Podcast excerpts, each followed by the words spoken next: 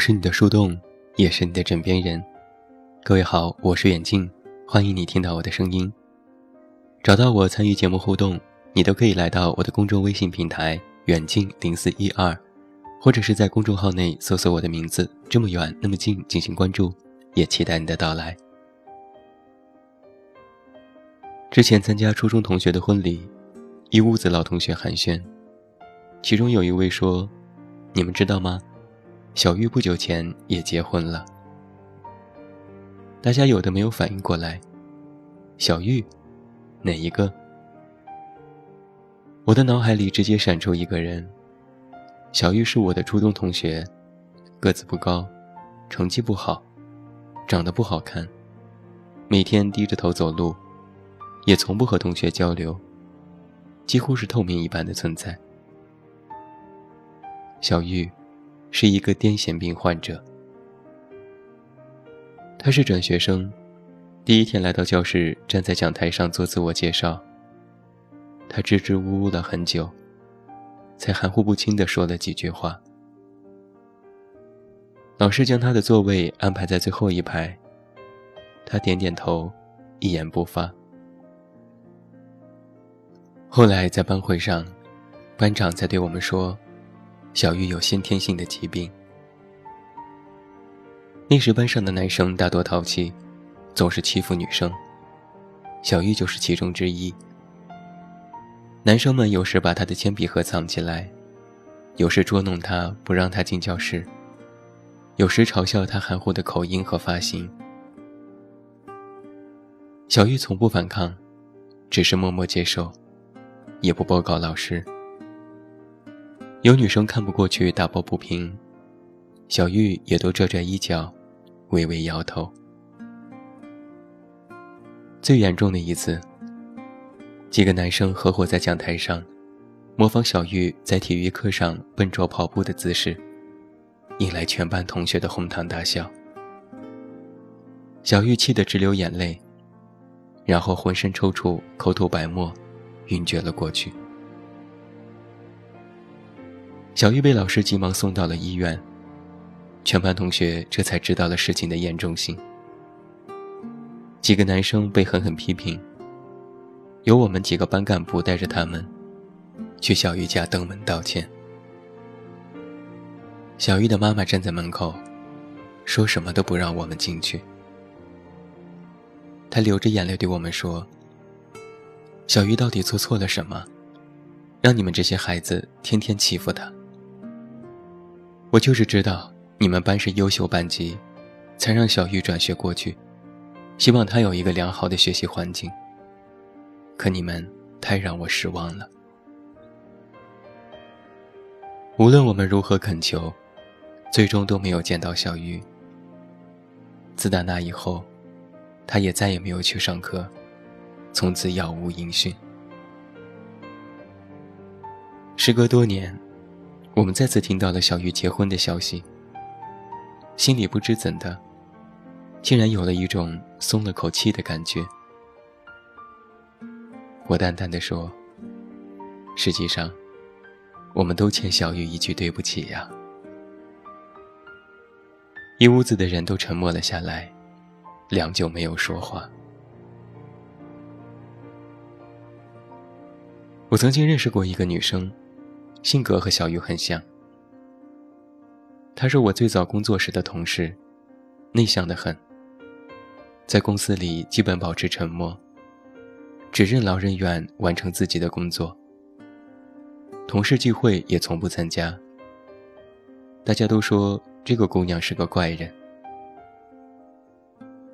有时我去找她拿文件，在背后叫她一声，她都能吓得一哆嗦，满脸惊魂未定的问我要做什么。私下里同事议论。说这个姑娘可能经历过什么事情吧。无论什么时候，都感觉一副受了惊吓的样子，把自己封闭的特别死。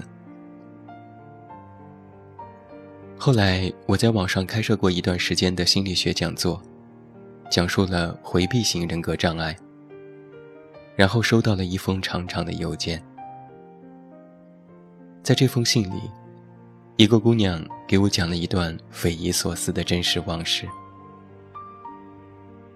在她很小的时候，父母就离异了，然后她随母亲改嫁。新的家庭有诸多的不适应，继父沉默寡言，与她也不亲近。母亲整日忙于工作，无暇顾及他的学习和生活。于是，他就从小习惯了自己一个人过日子。每天早起给全家人做早饭，自己洗衣服、温习功课。最纠结的事情就是开家长会，继父从不参加，母亲也总推脱他工作忙。看似有一个完整家庭的他，其实一直缺乏着基本的亲情。某一个夏天的雨夜，母亲出差在国外。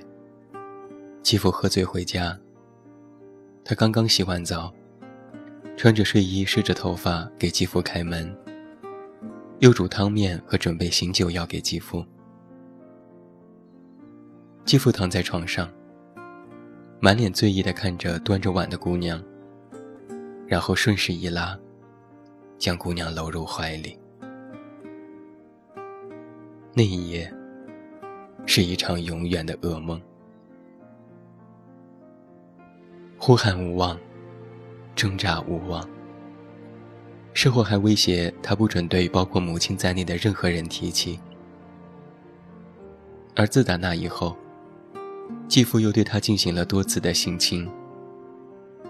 直到几年后，他实在忍无可忍，选择了报警。可母亲的反应却让她很震惊。她先是错愕地看着丈夫和女儿，然后一个耳光抽在她的脸上，痛骂她不要脸，和她的亲生父亲一样，整天不得安生。姑娘不可置信地看着自己的母亲这样过激的反应，转身冲出了房门，之后再也没有回去过。很久之后，一个偶尔的机会，我才知道，给我发邮件的这位姑娘，就是我的这位同事。她的那种高度的自我防备心态，源于曾经继父对她的蹂躏和伤害。很多人都有这样的一个观念：小时候被欺负，无非都是小朋友之间的恶作剧，无伤大雅。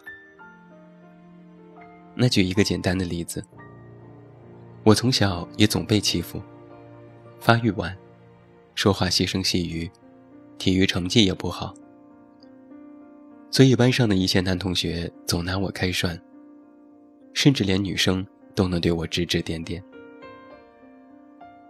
现在想来，倒是没有对我产生什么太大的影响，但也造就了我这种不爱与人亲近的性格。甚至还会经常梦到当时的情景。几个男生站在讲台上，指着台下的我嬉皮笑脸：“快看这个娘娘腔，没长胡子哎！”这就是潜意识里的心理阴影。我作为一个男生尚且如此，更何况是女生？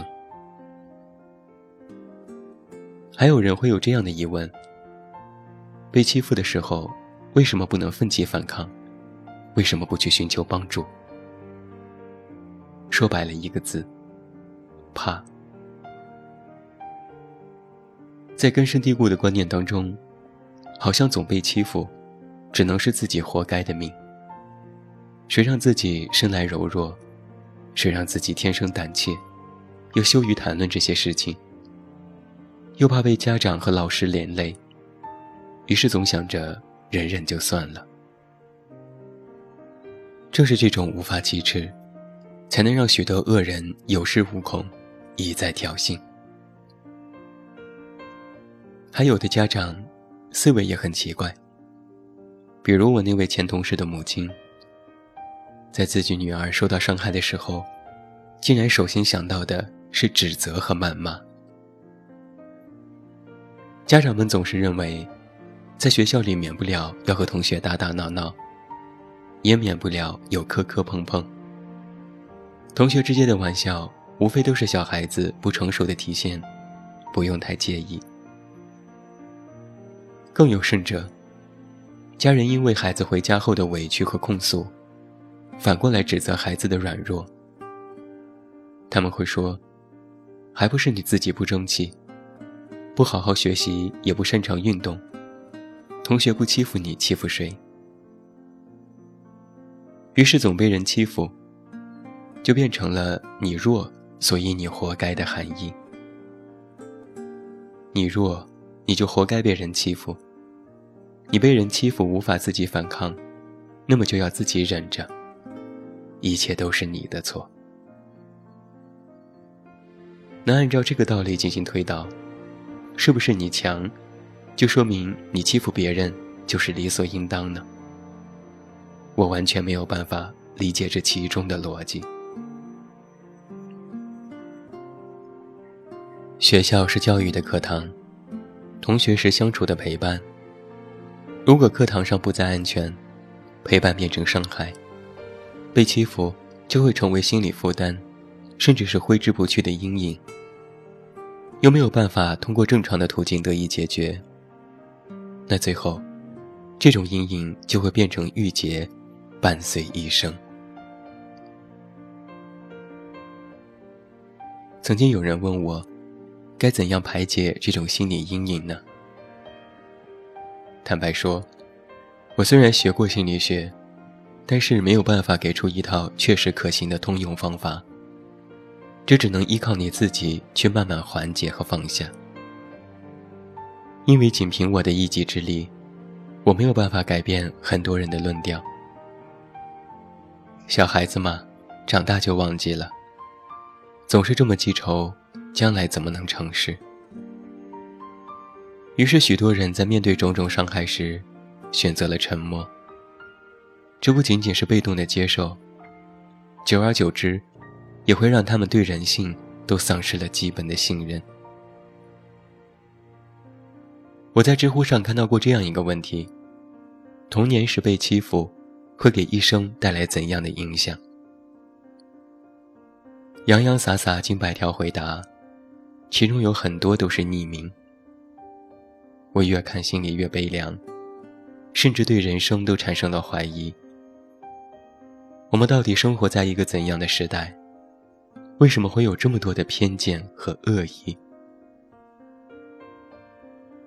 小的时候不懂，觉得欺负别人和被欺负都是一件平常的事情。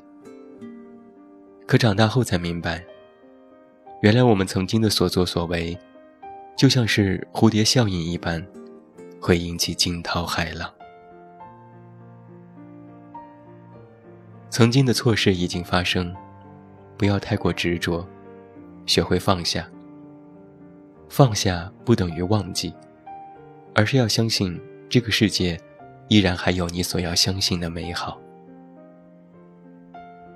每一个女孩啊，都希望你能拥有大胆的权利，大胆说不，大胆抗拒，大胆控诉。越早学会保护自己，才能越早脱离恶人的圈套。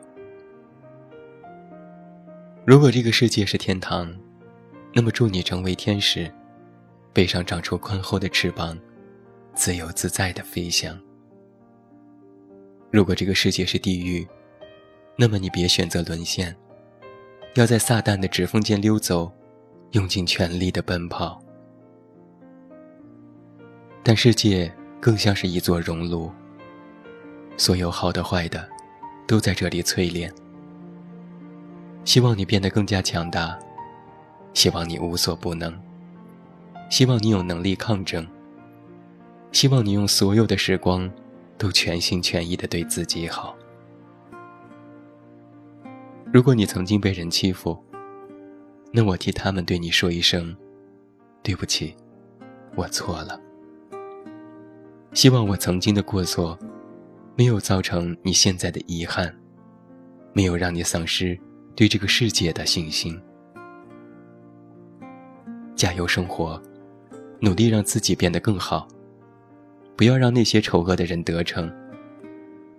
愿你活得像个战士，一次赢的机会都不要给他们。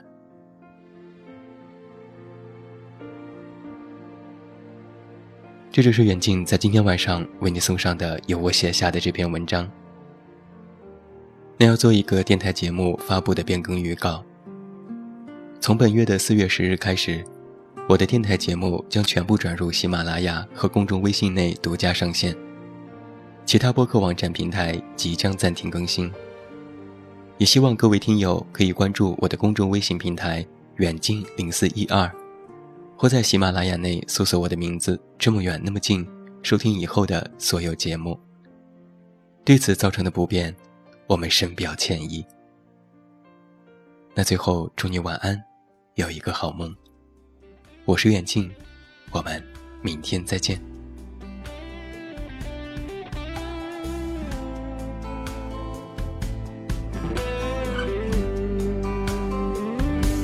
你我之间。互不相欠，失去你并不可怜。再见就是再也不见，过去我们不必留恋。离开那天一派胡言，伤心会成了曲线。你的眼神藏满了欺骗，等你转身。才发现，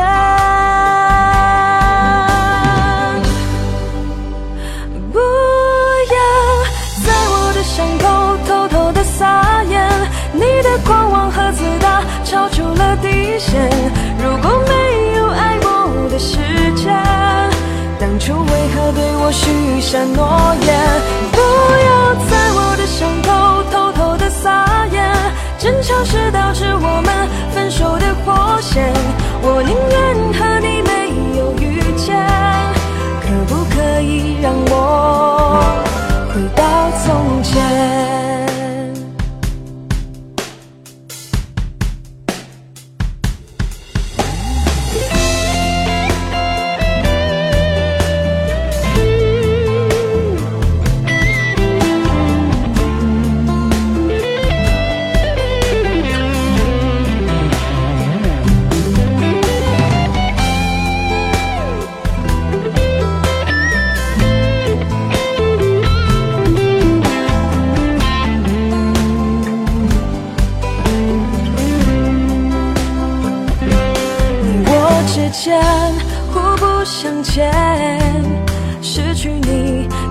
可怜，再见就是再也不见，过去我们不必留恋。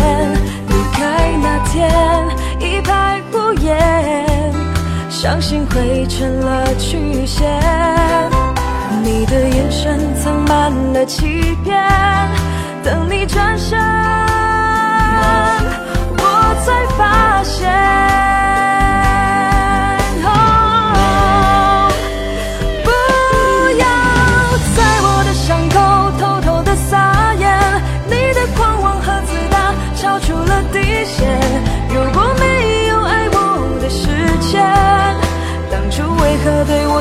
下诺言，不要在我的伤口偷偷的撒盐。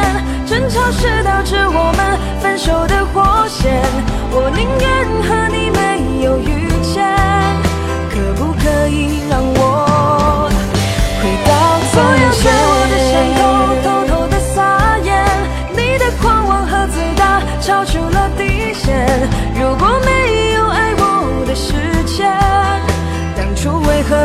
许下诺？